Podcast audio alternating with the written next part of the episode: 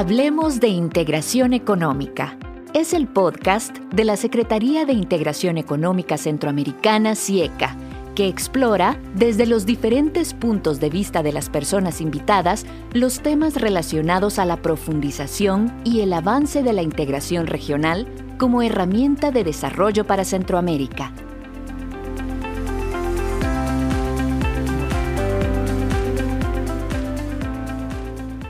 Bienvenidos y bienvenidas al podcast de la Secretaría de Integración Económica Centroamericana, CIECA.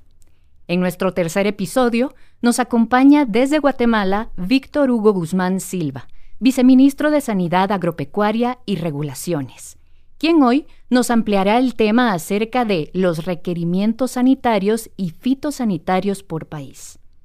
Señor viceministro, sea usted bienvenido a este espacio. Para dar inicio a la conversación, ¿nos podría decir qué son los requerimientos sanitarios y fitosanitarios dentro del comercio regional? Muchas gracias. Un buen día a todos.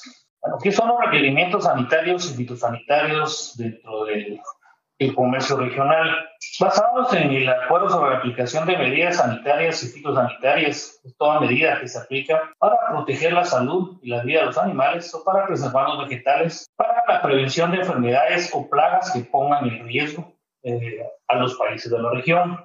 En este caso, cada uno de los países ponemos reglas, ponemos reglas para regular el comercio, velando para que los estatus sanitarios del país y la región no se vean afectados ante la amenaza de posible introducción de plagas o enfermedades que puedan poner en riesgo el patrimonio agropecuario rico. Señor viceministro, esto a lo que usted se estaba refiriendo eh, son los requerimientos sanitarios y fitosanitarios dentro de un marco de comercio regional, ¿es así? Correcto, hablando dentro del marco eh, regional, eh, partimos de la premisa de que es un proceso de armonización de medidas sanitarias y fitosanitarias.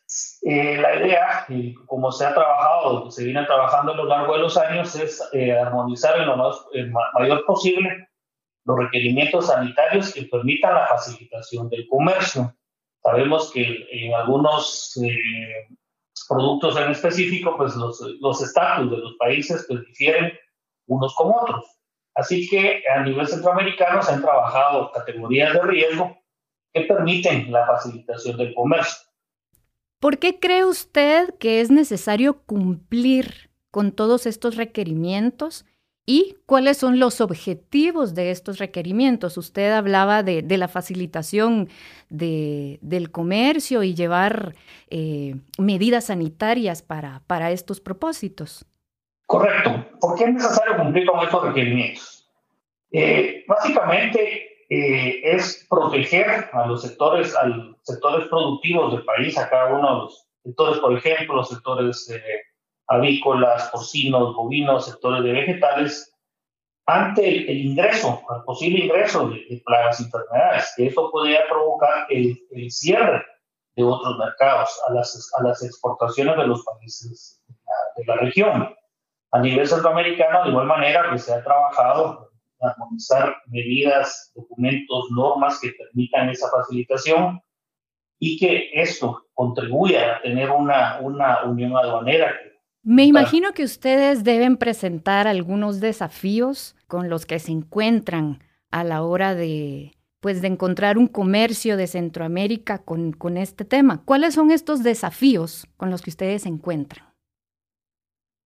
Uno de los principales desafíos es eh, evitar que las medidas sanitarias y fitosanitarias se puedan convertir en obstáculos justificados al comercio regional. Quiero decir con eso, eh, que no regulemos más allá de lo que establece la normativa internacional. Sabemos que las medidas sanitarias y fitosanitarias tienen su base en lo que establecen las eh, eh, organismos internacionales como la OIM, la IPPC y el Codex Alimentarios, que nos indica también, el acuerdo de medidas sanitarias y fitosanitarias, que estas medidas no se conviertan en obstáculos que no regulemos más, más allá de lo que nos dice. A nivel centroamericano tenemos el acuerdo centroamericano sobre medidas y procedimientos sanitarios y fitosanitarios, en, en la cual se establecen los procedimientos para que este comercio sea fluido digamos, los plazos, es muy importante que los plazos que se establezcan para registros, para poner un ejemplo, registros sanitarios, que estos no, no vayan más allá de los plazos establecidos y que no, no se conviertan en un obstáculo al comercio, que se tenga ese intercambio en la región. Señor viceministro, ¿existen algunos criterios para la categorización de mercancías o envíos de productos según su nivel de riesgo? Correcto. como indicaba al, al, inicio, a nivel centroamericano se ha trabajado una categorización de, estos productos, productos que no, que no requieren riesgo. Únicamente ya se trabaja a nivel eh, documental. Otros productos que por, su, por sus características pues ya requieren otro tipo de medidas, algunas verificaciones, y otros que por el nivel de riesgo que estos puedan representar, eh, sí es necesario pues, realizar otro tipo de medidas, eh, verificaciones, verificaciones cuando eso aplique, unas verificaciones en origen, poner algún tipo de, de declaración adicional, por ejemplo, en los certificados que se emiten, de que los envíos mercancías que se encuentran libres están certificadas por la autoridad competente de la región, de que se encuentran libres de determinadas eh, plagas, enfermedades o que los animales, pues, en este caso, pues cumplan con todas las normativas de, trazabilidad, que eso garantice al, país miembro importador de que las, los productos, las mercancías y envíos pues, no representan un riesgo para el patrimonio agropecuario. Tal vez esta pregunta es bastante básica, pero al menos yo no la sé. Em, ¿Cuál es el procedimiento que ustedes toman a la hora de encontrarse con un, con un problema de riesgo como plagas o todo lo que usted acaba de mencionar? ¿Qué es lo que ustedes hacen cuando, cuando aparece un caso como estos? Claro, para la determinación de toda medida sanitaria y fitosanitaria es muy importante el análisis de riesgo. El análisis de riesgo nos da los, los elementos y criterios para poder fundamentar una medida, poder eh, fundamentar una normativa, eh, dan las opciones, el análisis de riesgo, dan las opciones para el manejo, en este caso, del riesgo. Por ejemplo, si es necesario hacer un, tratamiento cuarentenario, eh, un tipo de certificación, etc. el análisis de riesgo al final también indica si es necesario hacer una verificación en origen o simplemente el análisis de riesgo le va a decir que el producto no, no tiene riesgo y únicamente pues con una verificación eh, documental con el sistema se puede dar el visto bueno para su ingreso o no, ¿verdad? O ya sea que, que no se cumple con la, con la, regulación establecida. Prácticamente el, análisis de riesgo toma esos elementos, eh, las actualizaciones de las, de las medidas, las equivalencias que se hayan trabajado con los países, todo ese tipo de elementos para poder llegar a una, eh, determinar una medida, como les mencionaba, que no represente riesgo a la región y que no cause obstáculos al comercio. Sí, a mí me parece súper interesante conocer estos procedimientos para la inclusión o la exclusión de envíos y mercancías que, que pues, que acaba usted de describir. Señor viceministro, ¿cómo facilita la PDCC los procesos para permisos sanitarios y fitosanitarios a comerciantes en la región?